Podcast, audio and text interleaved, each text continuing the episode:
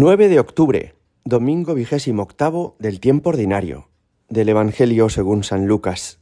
Una vez, yendo Jesús camino de Jerusalén, pasaba entre Samaria y Galilea.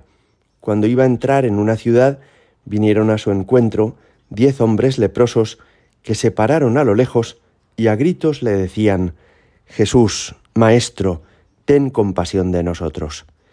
Al verlos les dijo, Id a presentaros a los sacerdotes. Y sucedió que mientras iban de camino quedaron limpios. Uno de ellos, viendo que estaba curado, se volvió alabando a Dios a grandes gritos y se postró a los pies de Jesús, rostro en tierra, dándole gracias. Este era un samaritano. Jesús tomó la palabra y dijo, ¿No han quedado limpios los diez? ¿Los otros nueve dónde están? ¿No ha habido quien volviera a dar gloria a Dios más que este extranjero? Y le dijo, levántate, tu fe te ha salvado. Palabra del Señor. El cardenal Thomas Spidlick explica que el agradecimiento es una relación que une a dos personas y que las une para siempre. Por ejemplo, dice él, una madre es una mujer que con su esposo ha engendrado un hijo, que lo ha amamantado, que lo ha hecho crecer, que lo ha educado. Pero este hijo puede acoger todo lo que ha recibido, agradecerlo y de esta manera mantenerse vinculado a su madre toda la vida, o puede, como los pájaros de un nido, cuando ya aprende a volar, marcharse del nido y olvidarse de aquella a quien le debe todo, de su madre.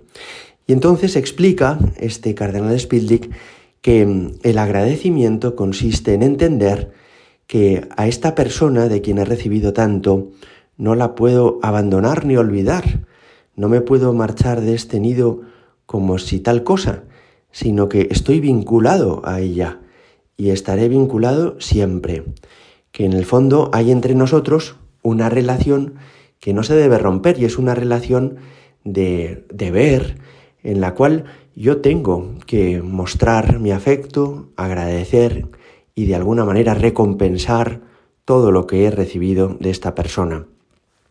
Este autor del que os hablo dice que en parte nuestra sociedad se ha vuelto tan individualista, hay tantas personas solas, porque nos hemos olvidado del agradecimiento, porque nos hemos pensado que cada uno eh, lo que ha recibido lo ha recibido porque era lo justo, porque se lo merecía y debe emprender su propia vida olvidándose de los demás.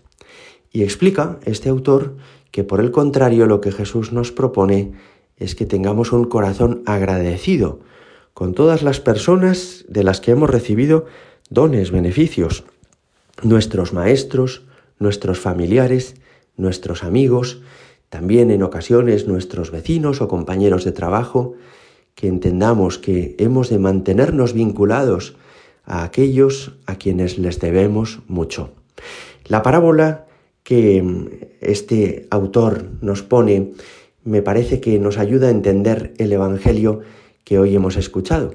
Cuando Jesús curó a diez leprosos, cuando Jesús hizo este milagro de sanar a diez personas que tenían esta enfermedad mortal y contagiosa, y nueve de ellos se olvidaron de dar las gracias, solamente uno fue el que se acercó para decirle al Señor que reconocía haber recibido la curación de él y que por eso quería agradecérselo.